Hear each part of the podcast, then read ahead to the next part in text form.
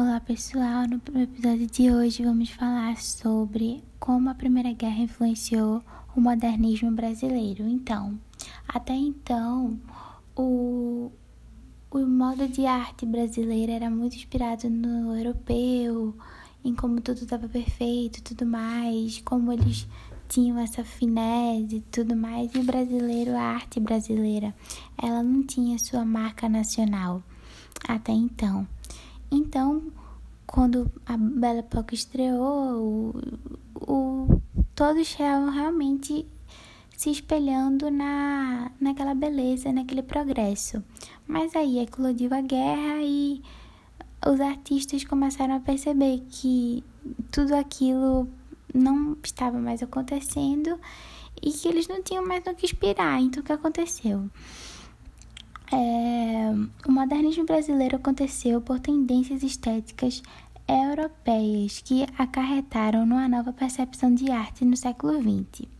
Influenciadas pelas correntes anti-acadêmicas das novas produções artísticas europeias e engajados na consolidação de uma consciência criativa brasileira que não se limitasse a copiar as escolas da Europa, mas que fosse comprometida com estabelecimento de uma arte verdadeiramente nacional, ou seja, uma arte que fosse e tivesse características aqui do nosso país, do nosso povo, de como os nossos artistas gostariam de pensar, pintar e se expressar através da sua arte, sem querer copiar ou plagiar ou se inspirar em algum artista europeu.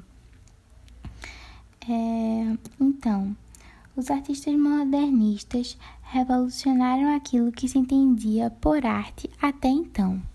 No Brasil, com a Primeira Guerra, houve dificuldade em importar produtos manufaturados. Tornou-se necessário o desenvolvimento de um parque industrial nacional para, que, para atender às necessidades do país. As, as características é, do modernismo brasileiro são a experimentação de formas e técnicas, técnicas de criação, a, no caso, a experimentação de formas e técnicas de criação, o engajamento e reflexões sobre a vida humana e o progresso e o interesse, das da, interesse nas adaptações que o indivíduo sofre no mundo modificado. É, a integridade dos personagens nas obras também passou a ser bastante usado, bastante. O que antes. Nos, vou tentar explicar. Antigamente nos livros não havia um aprofundamento nos sentimentos, no que havia na cabeça dos personagens. A partir de agora é, vão haver livros e, e vão, vai haver um aprofundamento maior nos personagens da literatura.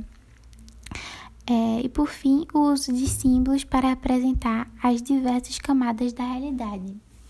Então foi isso. O episódio de hoje é, foi curtinho, mas foi bem importante para mostrar o quanto a Primeira Guerra influenciou o mundo inteiro. E para finalizar o assunto da Primeira Guerra, nós vamos falar um pouquinho sobre os avanços, tecno os avanços tecnológicos e os avanços medicinais. Até o próximo episódio.